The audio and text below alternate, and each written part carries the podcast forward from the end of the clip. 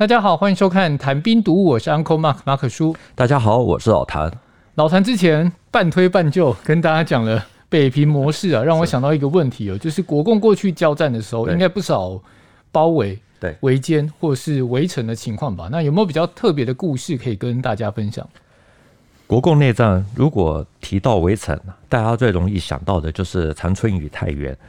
不过，在河北邯郸东北二十五公里有一个小县城永年，国共在这里打了一场太极如水的围城战。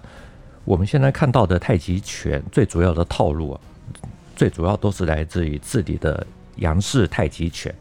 所以，如果从战斗的角度来看，虽然没有轰轰烈烈的这种大场面，看起来就是整个就平淡无奇啊。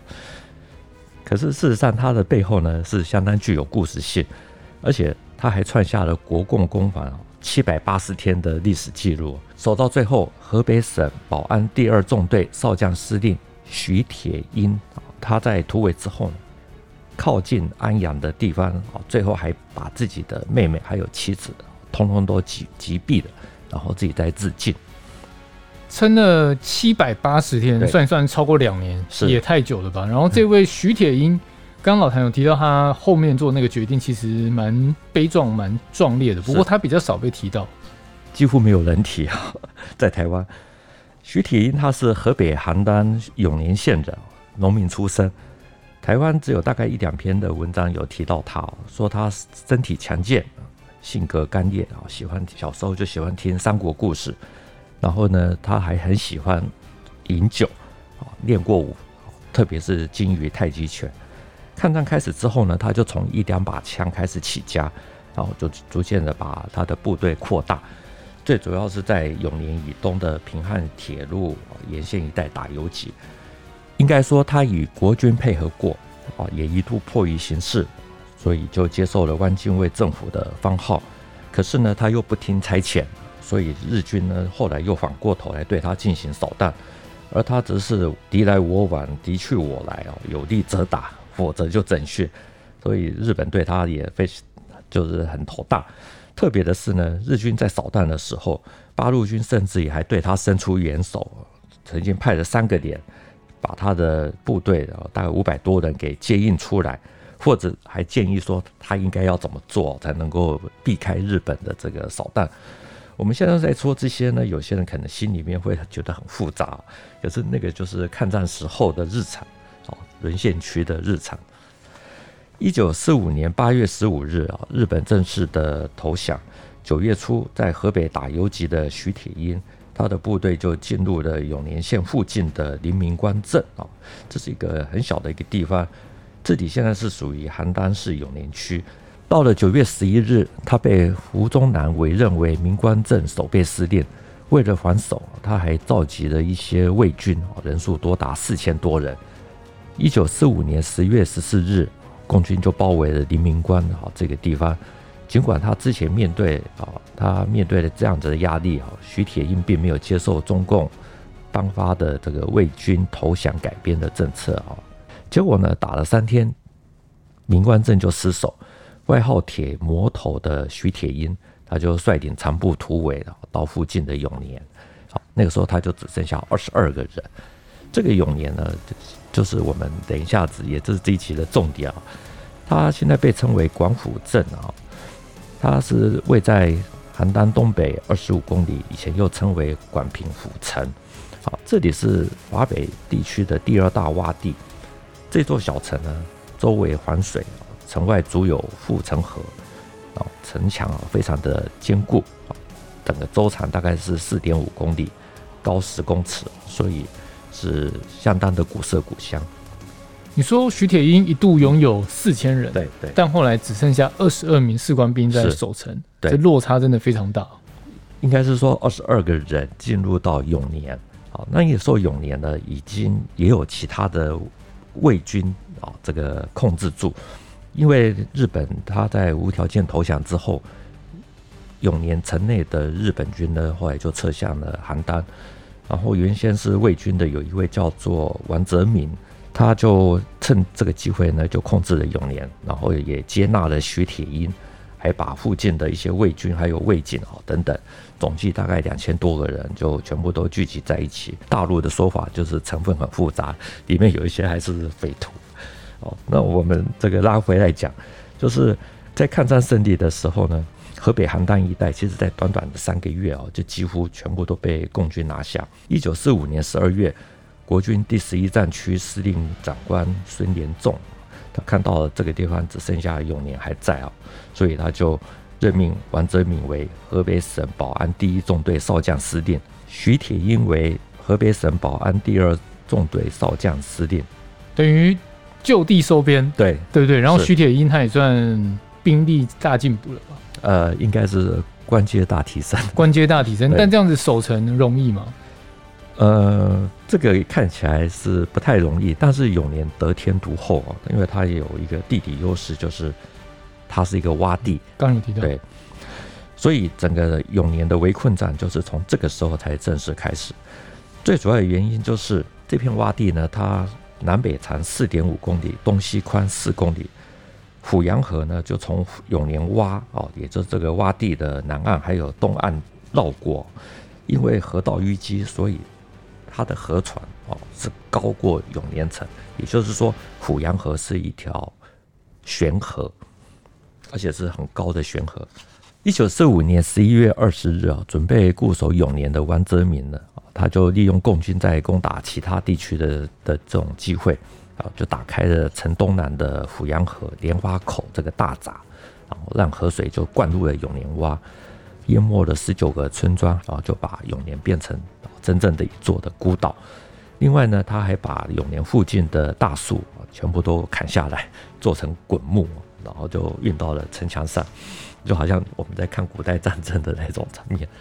然后另外呢，还把这个永年洼的这些木筏可以找得到的，全部都收集起来，来准备防止共军这个大着木筏来。攻打永年。接下来到了一九四六年一月，中共晋冀鲁豫军区的刘伯承还有邓小平，他们就决定说要把永年这座孤城哈孤岛把它给拔掉。那个时候是天寒地冻，所以他们就利用湖面结冰的时候，派出第六纵队来攻打。结果这一年的气候偏高，靠近城墙两三百公尺的这种深水地段都没有结冰。所以在攻击的时候折损了一些兵力，就只好放弃了。到了一九四六年六月，第二纵队的司令员陈再道哦，他又奉命啊再来攻打永宁。这有一点老天爷帮忙的感觉。那一年刚好气候很温暖。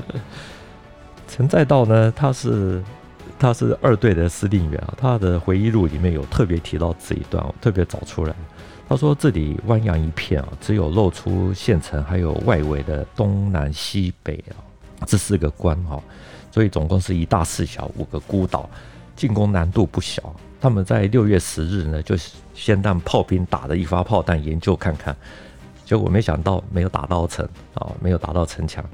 然后第二发打中了，破坏威力不大，因为他说水面太宽，距离太远啊，没办法靠近射击。”所以炮兵的威力就没办法发挥出来。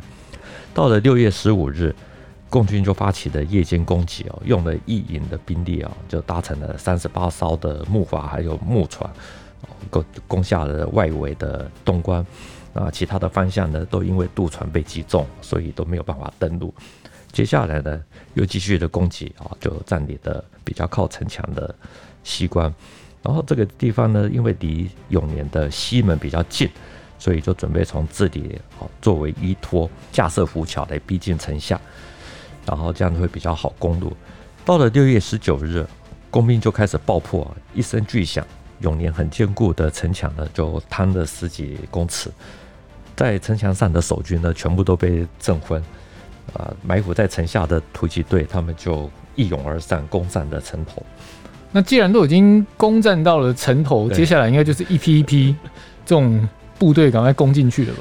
结果跟大家的想法是完全的相反啊！因为反而撤下来，最主要的原因是因为爆破的威力太大哦，把那个浮桥给震垮了、震断了，所以呢，这个后续的部队过不来啊，就突击队就只好撤下来。那前后的这两次作战呢，解放军大概就总共伤亡的指战员有六百多人。因此，陈再道他总结教训说，永年之战打了十天没有成功，除了敌方的飞机啊这个扫射啊增添了登陆的困难之外，最主要是我们没有乘船登陆的经验，又缺乏登陆工具，还有也没有可以掩护登陆的火力。至于爆破的炸药、炸断的浮桥啊，说明了缺乏知识是打不好仗的。接下来到了一九四六年六月二十六日，国共之间的六月停战令啊，彼此休战十五天的期限到了，国共两党的军队呢就在中原地区啊爆发了大规模的武装冲突。蒋介石那个时候甚至于计划在三到六个月之内就把所有的共军都给消灭掉，因此陈再道就被调去了安阳附近，掩护主力的侧后安全，就没有再继续攻打永年。所以永年城算是暂时的逃过一劫了，可以这样子说。不过他的苦日子才刚开始啊，因为国共内战全面爆发，国军就依靠了优势兵力展开的全面进攻。对这一段呢，我们之后可以另外再说。那在永年方面呢，共军因为认为说永年打不下来，不是城内的守军厉害，而是他们懂得利用水的优势来阻止进攻。所以他们也就研究如何利用阜阳河高于永年城的这个特性，也就是怎么样子利用这条悬河，在汛期期间呢，来一个水淹永年。一九四六年七月二十七日，国军在对永年城外进行轰炸的时候，在虎阳河惠民闸这一带炸开了一个缺口，河水就淹没了虎阳河北岸的大片的村庄。我们前面说过，因为虎阳河的河床是高于永年城哦，所以呢，中共晋冀鲁豫军区就顺势同意了组织民兵还有群众，把那个北大堤给加高，倒过来要去灌永年洼，让整个永年城呢都被淹没，把守军给逼出来。结果在永年城内冒出了地下水，哦，就要被淹没之际。国军调来一架轰炸机，在九月十日把东北角最低洼的凤凰闸大堤啊炸了一个决口。当时的文献说，洼内的积水飞流直下，水位很快就降到了有利于防守的位置，所以共军就试图用水来淹没的计划呢就没有实现。我觉得撇开神准轰炸、嗯，神准救援这一段哦，对，比较有趣的地方是那个地势，然后国共双方都利用那个水是。去做攻防。对，既然攻不下来，又没办法淹没，所以共军就成立了一个司令部啊，这是我们大家第一次听到的，叫做永年围城司令部，组织了五万的人力，号召大家多流汗少流血，这好像我们现在 军队训练的话。筑起了一道长达二十五公里的城外城，整个包围之后呢，城上就修筑了大小炮楼五十九座，地堡一百七十个，还有一些什么其他的设施。然后比较靠近城外城的深水处，还树立着一万多根的木桩，而且上面还绑着那种地雷。城内的人如果要出来找粮食，就算躲过了监视的目光，也很难传破这个地雷阵。据说有一次，有一排的人出来引爆了四十多颗的地雷，当场就炸死了二十多人。所以永年围城并不是想象中用兵力去包围，不是单纯的用兵力包围，而是筑起的城墙。是。那照刚刚老谭这样讲下来，他要取得粮食几乎是不可能的。没错。要怎么撑下去？永年县城周遭都是水啊，所以它有鱼虾，还有水藻可以捞啊，这水藻也可以吃。那另外呢，城内有一些空地啊，也可以种植。一些一一些粮食，但是这些还是没办法满足需求，所以还是必须要仰赖空投。最主要就是靠空军驻北平的第一零二还有第一零三中队来负责。一九四六年二月，空运国军到东北长春的任务结束，空运大队就从二月十六日起开始对河北永年啊进行空投作战。从陈再道在六月。攻击失利之后，共军改用逐城围困，空军的 C 四七运输机呢，就几乎是天天啊就不间断的从北平回来这边空投粮食还有弹药。唐飞有一篇《空军空运机部队史》，他引述了当时任职第一零二中队机工长许家祥的描述。他说，飞机满载着大饼还有弹药，从北平的南苑机场起飞，一个多小时就抵达目标上空，很远就可以看到永年城啊。然后他就说，在城中央，他看到的是摆满了四个大字，就“空军救我”，下面写了几个小字。县长许 铁英 这篇文章呢，他们还提到说，他们飞临永年上空啊，这个把粮食、弹药那些都投递下去以后呢，飞行员啊就继续的低飞侦察，啊，在空中盘旋，好降到了大概五百尺的高度哦，所以地面看得很清楚。因为共军没有高射炮，所以分成几组，就大家就集中在一起，啊，头靠头，平躺成圆形。举枪对空射击。你刚讲那段是 抗日神剧的起源吗？大家头靠着头，然后平躺成圆形，举枪对空射击，想要把飞机给打下来。应该是事实的描述啊，没有夸大。有关永年的这段历史，大陆有一本书叫《解放永年》，他讲的非常的详尽。里面有一段也证实了台湾这边的说法，其实并没有没有夸大。这篇文章说，他们虽然组织了对空射击，可是从来没有击落过任何一架飞机啊，因为没有高射炮。可是呢，有一架国军的大型的运输机曾经因为迫降，结果十二个人被俘，就他们就缴获了军装三千多套。还有一次，有一架战斗机因为故障，结果就坠毁在城南，驾驶员阵亡，哦所以他们又缴获了两门的机关炮。不过，国共内战全面爆发后，随着国军在各个战场的任务啊日益的紧迫，所以就对永年的重视程度慢慢的淡化。刚开始的时候，我们那个时候的报纸还会登啊有关永年空投的一些讯息，到了最后就几乎都完全看不到。到了一九四七年九月，华北剿总决定要城内的徐铁英他们就突围出来啊，朝安阳转进了。所以九月十七日开始。就停止对永年的空投，这个被称为永年空投的任务呢，就宣告结束。前前后后总共出动了一千零七十架次。那大陆这边有一些说法说，大概投掷了七百二十万公斤的粮食哦。不过我们如果用 C 四七类似像这样运输机，它的载重量来看的话，其实是应该没有到那么多的粮食。所以随着空投的结束，嗯，等于永年也就撑不下去了。是。没有粮食，真的什么都不用打，粮食收不到。那个时候，据说连城内的中药铺里面可以吃的药材，通通都吃光。城内的人普遍都臃，非常的臃肿，没有几乎没有战斗力。到了十月四日，王泽民还有徐铁英就发动了突围。根据大陆《解放永年》这本书提到的，就是突围刚开始的时候，守城士兵啊就在卫军官的驱赶下，他们是用卫军官。魏军官的驱赶下，就求水游泳啊，向城外开始突围。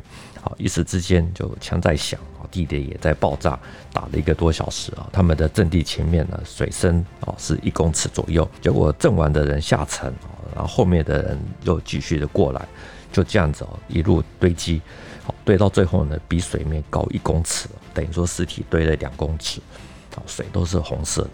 最后。徐铁英他带着一百三十多人，包括家眷啊，就朝安阳这个地方奔去。